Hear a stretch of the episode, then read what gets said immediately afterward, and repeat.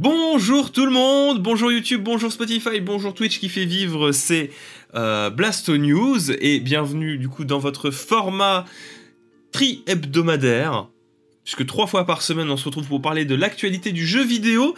Euh, aujourd'hui, aujourd'hui, il y a quand même pas mal de discussions à apporter. Il y a eu quelques news euh, qui sont sorties, euh, notamment, et on va directement attaquer euh, le sommaire.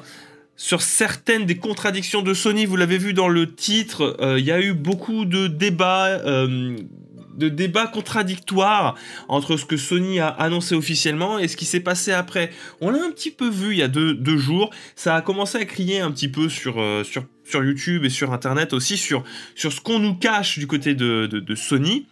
On en parlera un petit peu et j'aimerais avoir votre, euh, votre avis là-dessus. L'autre news, ça va concerner Michel Ancel. Michel Ancel qui a décidé d'arrêter définitivement le jeu vidéo. On y reviendra et qu'est-ce que ça va avoir comme impact sur ses productions en cours, à savoir Wild et Beyond Good and Evil 2. Et puis on enchaînera évidemment sur des news full Nintendo. Pourquoi? Parce que bah il s'est passé euh, hier un Nintendo Direct Partner, donc consacré aux partenaires de Nintendo, aux éditeurs tiers, euh, qui est je crois euh, l'un des meilleurs, si ce n'est le meilleur partenaire direct que Nintendo ait pu faire, parce qu'on a eu quand même de sacrément gros jeux et de plutôt belles surprises. On en parlera. Et enfin, euh, news triste, c'est euh, l'arrêt de la production de la Nintendo Direct, de la Nintendo 3DS, euh, pardon. J'aimerais qu'on y revienne un petit peu en mode anthologie de cette Nintendo 3DS. S'il y a des gens qui ont beaucoup joué, qu'est-ce qui vous a plu dans cette console? Et puis je partagerai un petit peu mon, mon expérience de cette Nintendo 3DS. Voilà. Vous êtes bien sur les Blast News. Vous pouvez vous installer confortablement, prendre un café, un chocolat, un thé, ce que vous voulez. C'est parti pour les Blast News.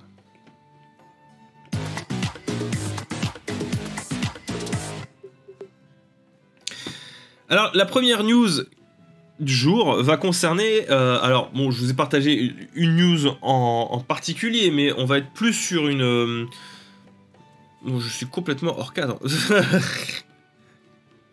je, suis complètement hors cadre. On va être plus en réalité sur. Euh, comment dire sur, sur un débat d'opinion sur. sur comment ça s'appelle? Excusez-moi, hein, mon mauvais cadrage m'a un petit peu perturbé. On va être plus sur un débat d'opinion sur la stratégie de, Sony et sur les contradictions qu'il y a en ce moment dans leur manière de communiquer autour de leur console. Alors du coup, cette première news, Sony aurait envisagé un modèle moins puissant, mais estime cette stratégique problématique. Alors encore une énième pique envers la stratégie de Microsoft, euh, là où elle aura moins de poids entre guillemets, c'est euh, bah, au vu euh, de, toutes ces contradictions qui ont été soulevées dernièrement. Alors je vais vous lire déjà cette, première news hein, qui a été partagée. si vous vous penchez sur l'histoire du marché des jeux vidéo, une chose qui peut être dite, c'est que créer une console à bas prix avec des capacités techniques réduites est quelque chose qui n'a pas obtenu d'excellents résultats par le passé. Alors je sais pas sur quoi est-ce qu'il se base exactement, parce qu'il me semble que c'est bel et bien la première fois qu'on propose deux modèles à la sortie, un un peu moins puissant, mais qui proposera quand même de jouer à la next-gen. Mais je ne sais pas sur quoi est-ce que ça se base. Hein. Nous avons envisagé cette option et avons vu d'autres dirigeants qui ont essayé ça et qui ont découvert à quel point elle est problématique. Selon nos recherches, il est vrai que les gens qui achètent une console veulent pouvoir l'utiliser pendant 4, 5, 6 ou même 7 ans.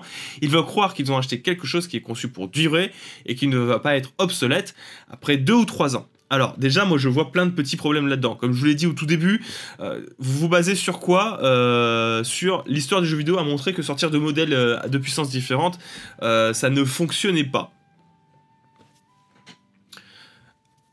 A contrario, les gens veulent pouvoir durer 4, 5, 6 ou même 7 ans avec leur console. Est-ce que c'est pas un petit peu remettre en cause le principe même des consoles de mid-génération, à savoir PlayStation 4, et on en parlait tout à l'heure avant le début du stream, PlayStation 4 Pro, Xbox One et Xbox One X. Bon, soit, euh, voilà, Dixit, les gars qui nous ont sorti une PlayStation 4 Pro. On voit tout de suite qu'il y a déjà quelques problèmes. Euh, mais euh, en soi, ça se respecte parce que, bon, il y a certains retours qui, effectivement, parlent de difficultés que pourrait porter la Xbox Series S dans l'adaptation de certains jeux et que ça pourrait éventuellement tirer vers le bas certaines productions. Cela dit, cela dit, on parle quand même de Sony qui euh, est toujours actuellement en train euh, de, de, communiquer autour de sa PlayStation 5 et qui nous dit à côté aussi qu'ils aimeraient avoir un gap générationnel conséquent. Ok, je comprends. Mais qui en soum soum vous annonce que la plupart des jeux ne seront pas exclusifs PlayStation 5, mais sortiraient aussi, et attention parce que ça c'est tout frais aussi, pendant les 3 ou 4 prochaines années de soutien de la PlayStation 4, ces jeux sortiraient aussi sur PlayStation 4. Actuellement sont, concernés euh, Sackboy euh, Little Big Adventure, Miles Morales, bon lui c'est pas hyper surprenant dans le sens où euh, à la limite s'il sortait pas sur PlayStation 4, Là, ça serait de l'abus, parce que je rappelle que c'est un standalone de Spider-Man PlayStation 4, mais ça concerne, et là c'est beaucoup plus surprenant, Horizon Zero Dawn. Et quand on sait que Sony avait été extrêmement agressif, en mode passif-agressif sur les choix de Microsoft de faire une transition douce vers la nouvelle génération et de garder euh, des joueurs qui jouent encore sur One X, excusez-moi de l'expression, mais c'est quand même sacrément hypocrite de la part de Sony. C'est vraiment sacrément hypocrite, surtout que là on arrive à la sortie de la console, et que littéralement, à part un remake d'un jeu vidéo PlayStation 3, s'il vous plaît, il n'y a aucune exclusivité. Puisque tout sortira sur PlayStation 4 aussi. Je veux dire, aucune exclusivité de cette nouvelle génération. Merci beaucoup Mamoru qui offre une villa à la mama. Ça fait méga plaisir. Son cinquième mois d'amendement. Coucou les copains. Des hypocrites. Alors, je dis pas, ça va être peut-être super, on va peut-être avoir de, magnifiques expériences, mais tu peux pas, derrière, d'un côté, dire que proposer deux versions d'une console à la sortie, dire que la cross-gen est un frein au développement de la nouvelle génération, en mode il faut penser aux consoles les moins puissantes, te dire que et puis, et puis à côté, dire on va continuer à soutenir la PlayStation 4 en sortant des jeux sur PlayStation 4 et quelque part faire comme ce que fait la concurrence une politique de cross-gen. Et ça se retrouve aussi euh, là récemment dans des déclarations de Sony qui nous disaient qu'ils ne veulent pas faire d'un Game Pass façon PlayStation. C'est un service qui ne ça ne les intéresse pas. Bah, écoutez, libre à vous de laisser la porte ouverte à, Microsoft pour euh, éviter que cette concurrence. En attendant, on voit que le Game Pass c'est quelque chose qui fonctionne et qui intéresse. Or, même les joueurs Xbox. Donc, quelque part, euh, libre à vous de ne pas occuper ce terrain-là euh, en nous expliquant que ce que Sony veut, c'est des jeux exclusifs à gros budget qui vont marquer cette génération. Oui, mais à côté, tu sors quand même tes jeux sur PS4 et sur PC.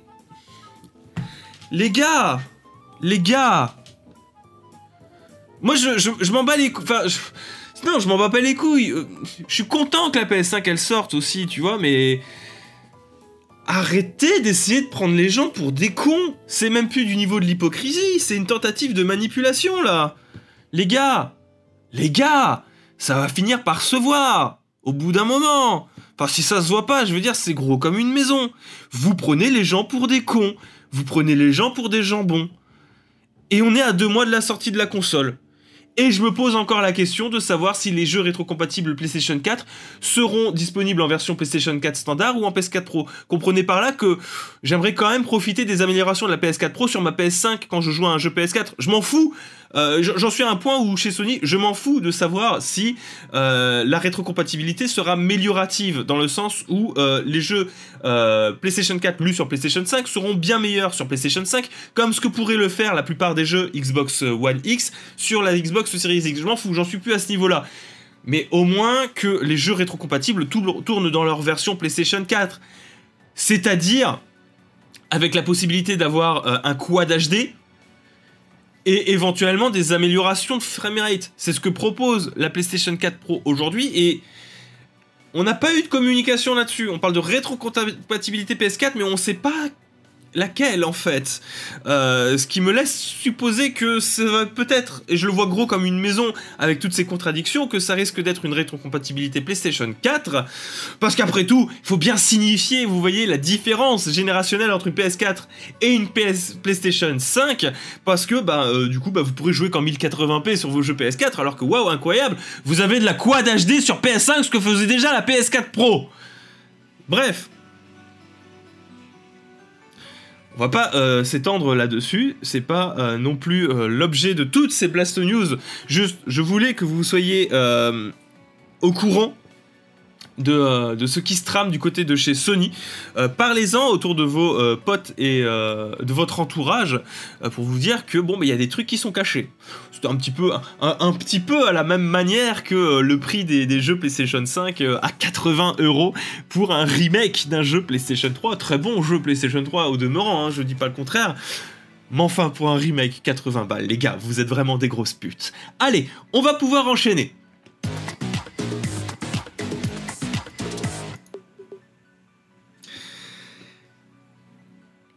Alors, c'est une news un petit peu triste. Malheureusement. Pourquoi il y a un chat? Pourquoi il y a un chat? On va... On va... Hein? Bref Pourquoi il y a un chat? Ah mais c'est Michel Ancel, d'accord. Ok, c'est Michel Ancel qui filme son chat. Alors Michel Ancel, donc le créateur de Rayman, qui travaille chez Ubisoft, à Ubisoft Montpellier, euh, un grand créateur de jeux vidéo, hein, s'il en est, qui est à l'origine de beaucoup de licences euh, hyper cool et beaucoup d'améliorations dans le monde du jeu vidéo, mine de rien, a décidé de quitter l'univers du jeu vidéo. C'est triste, c'est très très triste parce que c'est euh, un créateur de renom, on n'a pas vraiment les raisons, on sait ce qu'il a envie de faire. Hein on sait ce qu'il a envie de faire pour plus tard. Il a envie de se lancer euh, dans le réel. Et ce réel, c'est se lancer à cœur perdu dans une cause qui, euh, qui, le fait réagir. Euh, Michel Ancel va se lancer dans la protection des animaux. Voilà, pour, pour lancer des grands centres via le milieu associatif pour la protection de la faune et de la flore, enfin de la faune locale. Donc ça a vraiment strictement rien à voir avec le jeu vidéo. Euh, il l'a annoncé. Euh, aujourd'hui est un jour très spécial pour moi. Après plus de 30 ans, j'ai décidé d'arrêter de travailler dans le jeu vidéo et de me concentrer pleinement à ma deuxième passion, la nature. Voilà, dédié à l'éducation, aux amoureux de la nature et aux animaux sauvages. Beaucoup d'entre vous voudront peut-être savoir ce qu'il viendra de Wild et de Beyond Good and Evil 2. Pas de souci, depuis plusieurs mois maintenant, les équipes sont autonomes et les projets avancent super bien.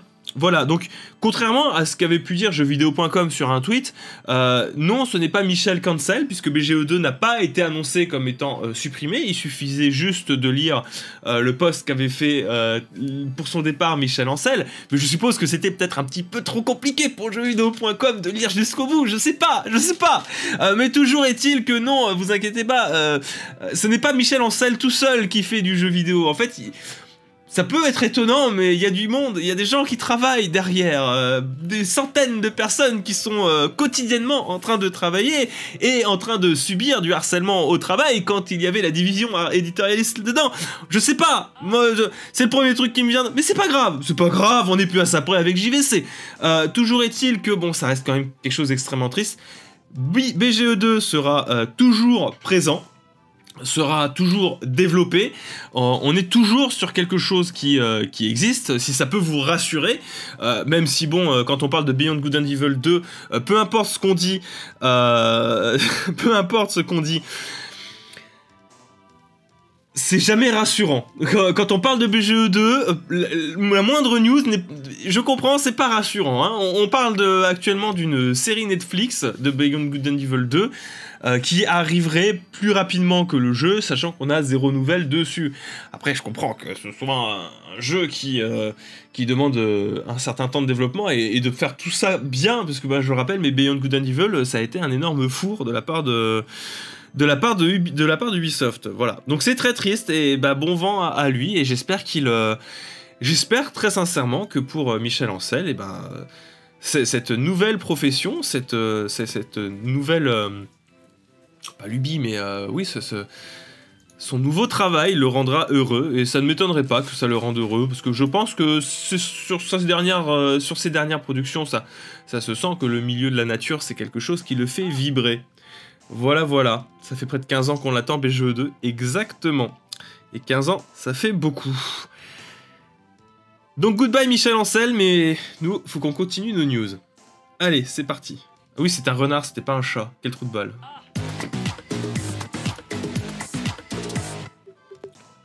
Alors, la grosse, euh, la grosse partie de ces euh, Blast News va être consacrée euh, au Nintendo Direct Partner qui a eu lieu hier à 16h, que j'avais un peu snobé parce que, bah, bon, j'en ai un peu plein le cul. La dernière fois, ils avaient passé je sais pas combien de temps sur Deadly Premonition 2. C'est rigolo, mais on en a un peu rien à foutre. Là, bah, j'ai été surpris parce que des gros jeux, il y en avait. Alors, des gros jeux, il y en avait même beaucoup. par ordre, un petit peu aléatoire, je vous ai euh, partagé ce qui m'a vraiment, vraiment intéressé là-dedans. Euh, il avait été dit que ça aurait été compliqué de le mettre sur Switch, mais le voilà. Ori, euh, and the Will of the Wisps va sortir, non, est disponible depuis hier sur Nintendo Switch en 60 images par seconde. Et vous avez une grosse grosse collector qui va être disponible alors pas uniquement sur Nintendo Switch mais aussi sur PlayStation 4 et sur Xbox One. Une énorme collector magnifique qui comprend les deux jeux en boîte et pas une cartouche dans une boîte, mais bel et bien deux boîtes, deux cartouches, avec tout ce que l'on peut espérer voir dans une collector en termes de goodies, en termes de, trucs intéressants dedans, notamment en termes d'artwork, dans un magnifique packaging, 150 euros. C'est vrai que ça fait cher, mais vous avez deux jeux dedans vous avez deux jeux dedans. Bon après c'est vrai que 150 balles ça fait quand même ça fait quand même ça fait quand même un sacré prix. Euh, Surtout pour, euh, surtout pour, euh, bah, après ça reste, des gros jeux, hein. les gars quand même 150 euh, euros, mais t'as des trucs hyper cool dedans, et ça reste pour deux jeux. Cela dit, c'est une magnifique collector, et c'est toujours surprenant de voir débarquer euh, de voir débarquer un jeu Microsoft sur Nintendo Switch, alors même que, je me souviens encore, euh, l'avenir de Ori and the Will of the Wisp sur Nintendo Switch était incertain, non seulement parce que Microsoft avait son intention de limiter l'arrivée d'IP sur euh, Switch, mais également aussi parce que ben, il avait été question chez les développeurs de difficultés, parce que Ori and the Will of the Wisps est un très beau jeu et que la Switch aurait peut-être eu du mal à le faire tourner. Alors bon, j'aurais eu un petit peu du mal à le croire, ça reste un, jeu en, deux dimensions, un jeu très beau, mais un jeu en, 2D, je pense bien que la Switch pouvait le faire, effectivement, puisque ce sera quand même un, 60 images par seconde qui est assuré. Voilà, voilà. Écoutez, c'était une première euh, bonne nouvelle, ça fait quand même réfléchir avant l'achat. Oui, alors moi de mon côté, euh, j'ai beau adorer la Switch et le côté portable, en sachant que Ori 1 et Ori 2 sont disponibles sur le Game Pass PC et Xbox, je, vous invite à y réfléchir.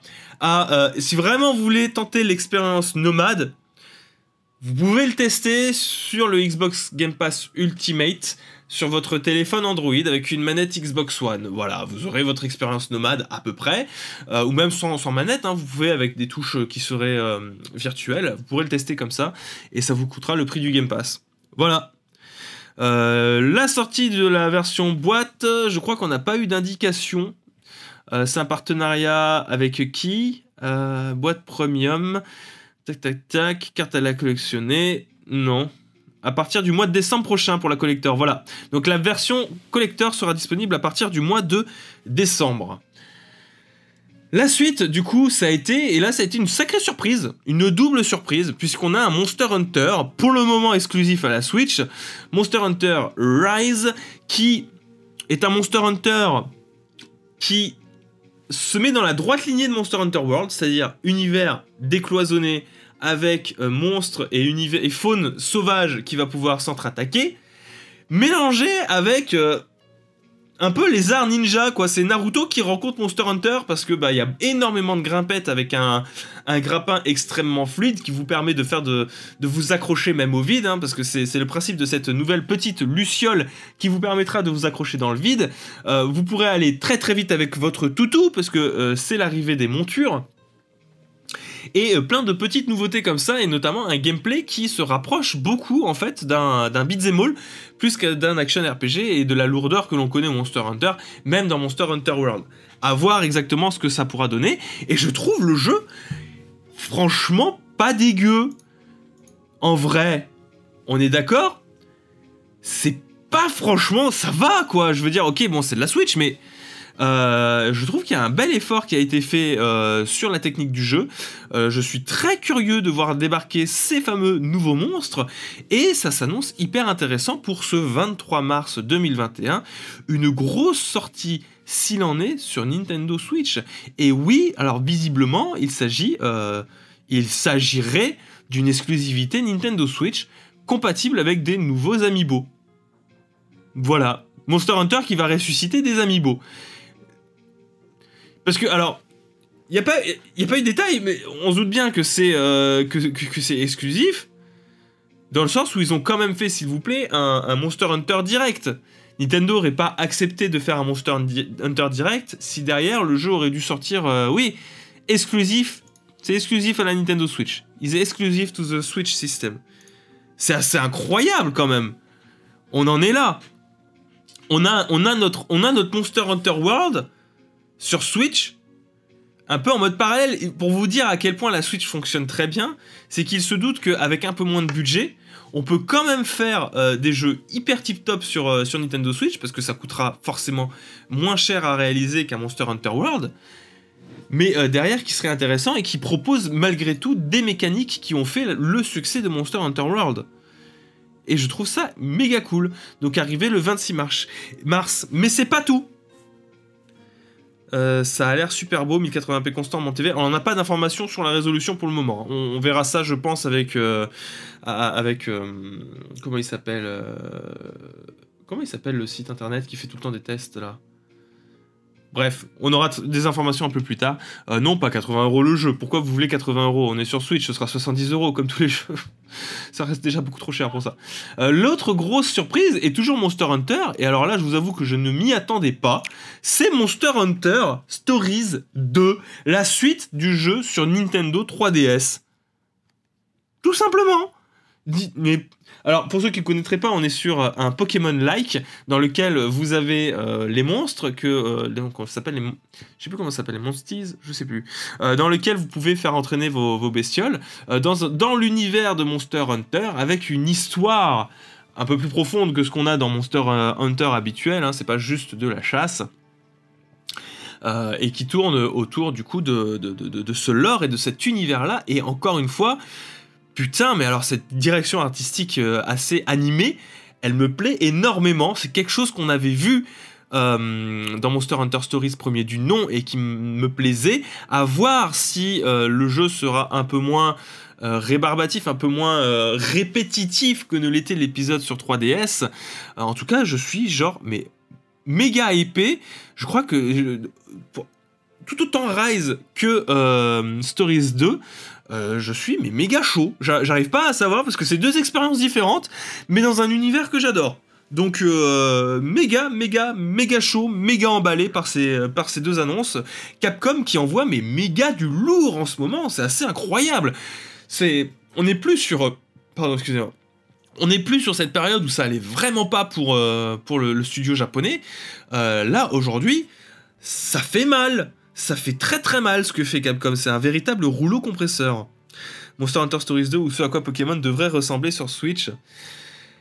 Oui, alors, quand on voit ces, jeux, que ce soit Monster Hunter Rise ou euh, Monster Hunter Stories 2, c'est vrai que Pokémon fait quand même sacrément pas le figure. Regardez-moi ça, les gars. Euh, ok, on n'est pas au niveau de PS4 ou quoi que ce soit, mais en termes de direction artistique et en termes même de technique pure et dure, on est sur quelque chose de bien plus intéressant, bien plus vertical, bien plus hypant que ne le faisait Pokémon. C'est assez incroyable quand même. Les visages aussi ont l'air bien plus vivants que ceux dans Pokémon. Les monstres sont bien mieux animés que dans Pokémon. Encore heureux, parce que alors Monster Hunter, si tu proposes des monstres de Monster Hunter qui sont mal animés, je peux te dire que tu vas avoir un problème, parce que c'est vraiment, euh, pour le coup, c'est l'ADN du jeu que tu mets en, branle. Euh, oui, il y a eu des annonces sur les amiibo aussi. Euh, alors, il y aura des amiibo qui seront sur Monster Hunter Stories, et je tiens à préciser, mais les amiibo de Monster Hunter Stories sont en général les plus beaux. Parce que Monster Hunter Stories, le premier sur 3DS, l'amiibo Monster Hunter Stories, il était magnifique. Hein. Amiibo Monster Hunter Stories 3DS. C'est vrai qu'il est beau visuellement, je trouve. Regardez-moi ça. Regardez-moi cette beauté. Moi, c'est ça, c'est ça des amiibo. Ça, c'est des amiibo, les amis. ça, c'est beau. Ça, on est d'accord que euh, t'es content de l'avoir. C'est euh, une petite statuette euh, qui rend méga bien. Et en plus, qui sont assez, assez imposantes. Et alors, malheureusement, c'était sorti qu'au Japon à l'époque. pour ces Monster Hunter Rise, je suis très curieux de voir à quoi va ressembler l'amiibo du Magnamalo. Parce que c'est un monstre assez gros. Euh, et je me doute que pour avoir un maximum de détails et de finition, il faudra que peut-être que l'amiibo soit un peu plus gros que la moyenne. Donc euh, à voir ce que ça va donner. Le Magnalo est juste magnifique. On est d'accord. On est plutôt d'accord sur, euh, la beauté de, ces, de. Après, ça reste des amiibo, ça prend la poussière. À voir quelles seront leur utilité en jeu parce que bah, Nintendo a déjà complètement lâché l'affaire, j'ai l'impression, sur les amiibo, et que euh, ça sert strictement plus à rien in-game. La dernière annonce qui m'avait euh, un, peu, euh, un, peu choqué, enfin, c'est l'arrivée de Disgaea 6 qui débarque du coup sur Nintendo Switch. Alors lui, je pense pas que ce sera une exclusivité. Il sortira à peu près partout, hein, comme tous les autres Disgaea. Disgaea, pour ceux qui ne connaîtraient pas, ce, sont des jeux de stratégie euh, des jeux de stratégie au tour par tour. Je vais vous montrer un trailer hein, du coup. Des jeux de stratégie au tour par tour, un petit peu comme un Fire Emblem, mais euh, dans un univers beaucoup plus déluré, un peu plus euh, délirant, très marrant, qui va toujours dans l'over abuse, qui va toujours dans des. bah là ils l'ont dit, hein, vous pourrez faire 1 milliard de dégâts et monter jusqu'au niveau 1 million. c'est la marque de fabrique de Disgaea. C'est en faire toujours plus. Le plus n'est pas c'est l'ennemi du moins. Non, c'est toujours plus, toujours plus haut. Et là où c'est intéressant, c'est que le jeu est en 3D. Alors moi, j'aime bien Disgaea. J'ai fait le 5. Euh, ce que je reproche à cette série, c'est euh, d'être en, 3D euh, isométrique. Euh, parce que là où dans un Fire Emblem ou dans n'importe quel jeu de stratégie, le fait d'avoir strictement en fait une vue de dessus, ça vous permet de bien savoir où est-ce que vous vous positionnez. On parle d'un jeu qui se joue sur un damier. Et quand vous jouez sur un damier, c'est bien d'avoir une vue très exacte de où est-ce que sont vos, personnages. Et la 3D isométrique, qui était proposé dans les 10 Gaia jusque-là, moi, me gênait. Euh, enfin, la 3D, la 2D, enfin, la, caméra légèrement mise sur le côté, qu'on ne pouvait pas changer, me gênait. Parce que du coup, je ne pouvais pas euh, déplacer mes personnages de manière optimale. Et là où c'était casse-couille, c'était que dans le 5, des fois, vous aviez certains terrains où il y avait des, des différentiels de hauteur, il fallait balancer vos personnages sur d'autres. Et comme j'avais pas je voyais pas exactement euh, où est-ce qu'on en était et qu'est-ce qu'on pouvait faire, euh, bah des fois j'étais un peu perdu et je foirais complètement mes tours euh, pour cette raison-là. Avec la 3D qui a été annoncée, j'ose espérer qu'on aura une meilleure visibilité sur ce damier et peut-être une meilleure gestion de cette fameuse caméra. J'espère en tout cas. Mais c'est une bonne nouvelle que, que ce Disgaea 6 euh, va débarquer et ça participe encore une fois ben, à, cette hype un peu inattendue qui, est arrivée lors de ce Nintendo, euh, Nintendo Direct Partner euh, Showcase. Je sais pas ce que vous en avez pensé, vous, mais en vrai, c'était vachement, vachement sympa ce, Direct Partner. la version PS4 de Disgaea 6 est uniquement dispo au Japon. D'accord, ok, bah c'est noté. Euh, Disgaea, oui, c'était des Japan Only, mais depuis la Switch, ils ont une sortie hors Japon via Steam aussi. Alors, moi, j'ai souvenir quand même de Disgaea qui était disponible sur PlayStation 3 aussi. Hein. Peut-être pas tous exactement, mais j'ai des souvenirs de Disgaea qui avait fait tenter des percées sur euh, dessus. Balan Wonderland, Wonderworld, pas un mot dessus. Alors, je vous avoue que euh, j'ai pas exactement compris qu'est-ce que c'était. Euh, oui, ça faisait partie de des jeux qui ont été annoncés.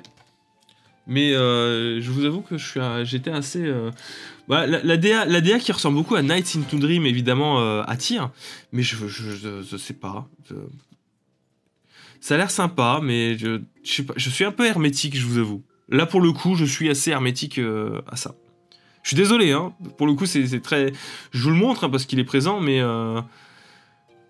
Je sais pas, c'est un peu chelou. Je. Voilà. et il y a Hades qui est sorti aussi. Mais je vous ai dit, je vous ai cité, moi, ce qui m'a euh, le plus marqué. Euh, Hades est très bien. Hades est enfin sorti. Euh, bah, qui nous parle de Balan Wonderland, mais pas un mot sur Bravely Default 2. C'est vrai. Du coup, qu'il y a 5 Complete Edition est gratuit pendant quelques jours pour les possesseurs du online Nintendo. Euh, alors, c'est un jeu à laisser, tu peux y jouer gratuitement, mais du 23 septembre au 29 septembre. Hein, c'est pas, c'est pas tout le temps. C'est gratuit quelques jours pour l'essayer. Allez l'essayer, hein, si, si, vous êtes chaud, mais vous verrez euh, ce qu'il en est. Oui, Hades est sorti sur Switch aussi.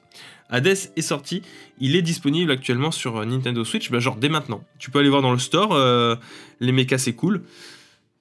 Il est disponible sur Switch. Et c'est le jeu complet, exactement. Bon, on va passer sur la dernière news du jour. C'est parti. Bon, vous l'avez vu dans le titre et on y est enfin. Euh, clap de fin pour la Nintendo 3DS. C'est officiellement terminé. Nintendo a arrêté la production de Nintendo 3DS. Presse F pour la Nintendo 3DS. Une console sortie en 2011, si je dis pas de bêtises. Ouais, je crois que c'est 2011. Je vais vérifier quand même.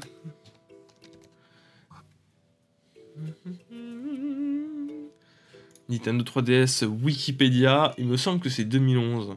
Yes 2011 Une console sortie en 2011 qui voit, euh, bah, qui du coup, après 9 ans de bons et loyaux services, se voit arrêter. Tristesse et euh, volupté, 76 millions d'exemplaires, ce qui est un très bon score pour cette console. Euh, une console qui, on va pas se mentir, pouvait souffrir un petit peu, euh, comment dire, du même syndrome que la Nintendo DS. Euh, cette époque où euh, Nintendo s'est rendu compte que avoir plus ou moins tout le temps les mêmes noms d'une console à l'autre et qu'elles se ressemblent de ouf, ça pouvait être problématique. Coucou la Wii U, parce que je suis désolé, mais la 3DS, pour beaucoup de personnes, je me doute que ça a peut-être été compliqué de comprendre qu'est-ce que c'est exactement par rapport à la DS, surtout que c'est très similaire à une Nintendo DS, mais euh, qui s'est rattrapé heureusement en dehors de sa communication, parce que ça s'est pas, ça s'est pas arrangé avec le temps. Hein. Waouh Les modèles de DS, de 3DS, pardon, on a eu la 3DS standard, la 3DS XL, la 2DS, la 2DS XL, la New 3DS, la New 3DS XL et la New 2DS. Ouais, ah, c'était compliqué la 3DS, hein, on va pas se mentir, c'était très très très très compliqué.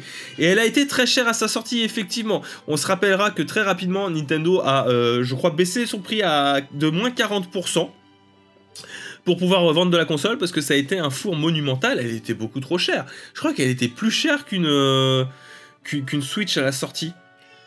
250 euros. Ouais, ouais, c'est abusé on est d'accord que c'est complètement, c'était complètement abusé et que c'était injustifié. C'était injustifiable de sortir une console portable en plus. Euh, bon alors, il y avait toute la technologie embarquée, la 3D sans, euh, sans les lunettes, euh, le fait que ce soit de la miniaturisation et que qu'on le veuille ou non, mais de la miniaturisation ça coûte plus cher que de faire des consoles de salon. toujours est-il que c'était un petit peu ultra méga cher. de pouvoir y jouer et une console qui je trouve aussi, avait un énorme problème. Je sais pas si vous aviez eu ça, mais à sa sortie, euh, l'écran du bas faisait des marques vénères sur l'écran du haut. Il fallait absolument mettre un protège-écran sur l'écran du haut, parce qu'à force de fermer la console, l'écran du bas qui est plus petit que l'écran du haut, les contours de l'écran du bas faisaient des marques indélébiles ça abîmait de ouf l'écran du haut. Et c'était mais si frustrant. Alors on a eu moins ça sur euh, la 3DS XL, on a eu moins ça euh, par la suite. Euh, mais putain, qu'est-ce que c'était casse-couille Quel défaut de conception c'était incroyable. mis à part ça, Nintendo s'est vachement rattrapé sur cette 3DS avec ses jeux. Et alors, des jeux culte, on en a eu. Je vous invite à aller voir la vidéo que j'avais réalisée sur Iconoblast, sur les jeux que, j'ai retenus pour, euh, pour, pour, cette période. Il y a eu un très bon Mario Kart. Peut-être pas le meilleur de la série, mais un très bon Mario Kart quand même. On a eu un très bon Mario 3D Land, qui est un très bon jeu, qu'on le veuille ou non. On a eu des Pokémon. Alors, on dira ce qu'on veut, mais euh, cette génération 6 pour moi de Pokémon, ça marque quand même l'arrivée à la 3D, et c'était quand même assez incroyable. Il y a eu Bravely Default en termes de RPG, on a été quand même sacrément servi, je le rappelle, mais Shin Megami Tensei 4 est exclusif à la Nintendo 3DS. On a eu Metal Gear Solid 3 Kid Icarus Uprising, Monster Hunter Stories, Etrian Odyssey, Radiant Historia, comme on nous le cite pour Frisian.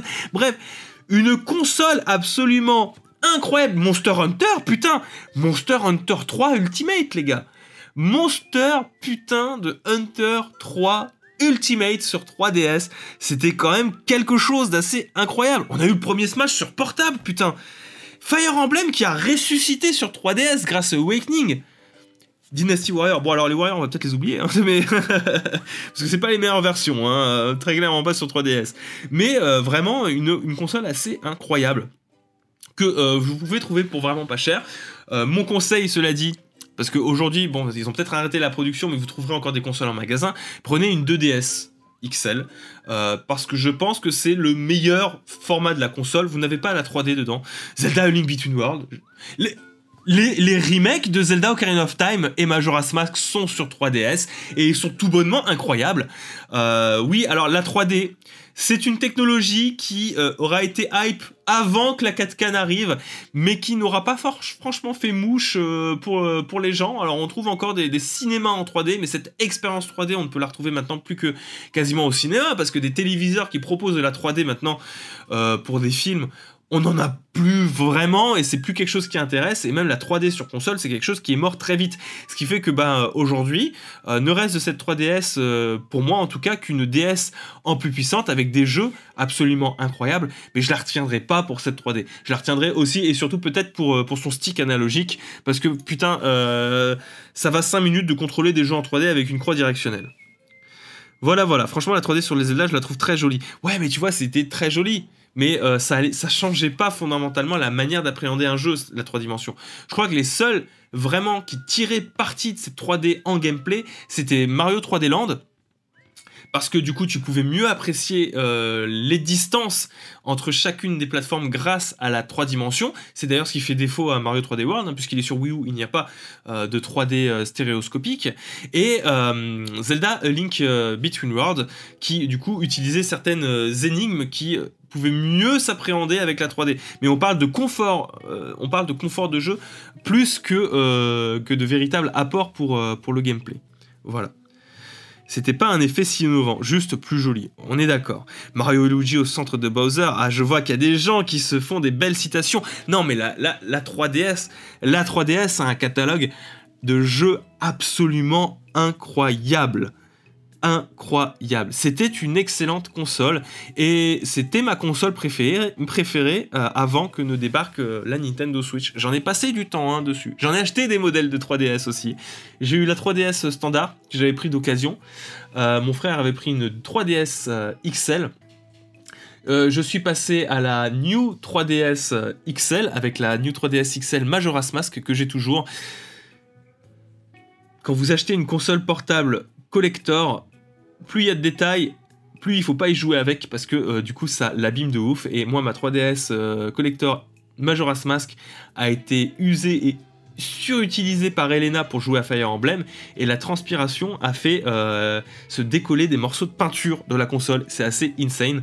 Et du coup j'ai acheté une New 2DS, la New 2DS qui du coup me permet de bah, de, découvrir à nouveau encore euh, des jeux, mais euh, en version ultra confi, confortable, parce que la, batterie est meilleure, parce qu'il n'y a pas de 3D, le son est meilleur, et puis euh, l'écran est beaucoup plus beau à mon sens aussi. Voilà. Vous avez tout. Elle est incroyable. La New 2DS est absolument super bien. Je suis le seul PO à avoir apprécié Sonic Lost World 3DS. S'il vous plaît, dites-moi que je suis pas le seul à aimer ce jeu. Non, tu n'es pas le seul, livraison rapide, parce que sache que Sonic Lost World sur euh, Nintendo 3DS est meilleur que Sonic Lost World sur Wii U. Enfin, à mon sens, je trouve qu'il est meilleur. Euh, là où c'est marrant, c'était Sonic Generations. Il y a un intérêt à prendre Sonic Generations sur Xbox 360, PS3 ou ce que vous voulez ou PC, et de prendre la version 3DS pour la bonne et simple raison que ce sont deux jeux différents c'est pas les mêmes niveaux, c'est pas le, même ressenti. Alors c'est essentiellement des jeux en 2D, c'est pas, mais c'est pas, pas les mêmes jeux. Les deux Sony Génération sur 3DS, c'est pas la même chose. C'est incroyable et c'est un excellent jeu lui aussi. C'est le Blade Chronicle sur New 3DS. Ah, c'est vrai qu'il y avait ça. Animal Crossing New Leaf, comment l'oublier Effectivement, comment oublier Donc, euh, écoutez, ben la 3DS s'en va. Euh, c'est c'est la vie. Hein. Après 9 ans de bons et, loyaux services, il a fallu euh, quitter le devant de la place. Moi, ce que, ce que j'espère, c'est qu'on retrouvera certains jeux d'une manière ou d'une autre. Alors, euh, bon, je croise les doigts, mais j'y crois assez moyen. Mais j'espère les voir redébarquer euh, sur Switch un jour. Ça serait cool. Euh, bien, merci beaucoup, Labo des Gamers, qui s'abonne pour la première fois et qui, qui, qui, permet de mettre la mama à l'abri. merci à tous, en tout cas, merci à cette Nintendo 3DS. Et bah écoute, repose-toi bien. Continue à jouer à la 3DS malgré tout parce que je suis sûr qu'il y a des jeux qui sont sortis que vous n'avez pas eu le temps de découvrir. Maintenant, vous pouvez être posé et vous pouvez jouer tranquillement à vos jeux dessus. C'était une belle console, merci la 3DS. Et bah du coup, merci à vous, hein, parce que bah, ces Blast News sont terminés, des Blast News sans mage, je suis désolé, mais bon, bah, hein, on avait du travail à faire, hein, euh, qu'est-ce que vous voulez, c'est comme ça. On vous embrasse, on pense fort à vous. Merci à tous d'avoir été présents jusqu'au bout sur ces Blast News, et je vous dis à la prochaine. Bye bye tout le monde.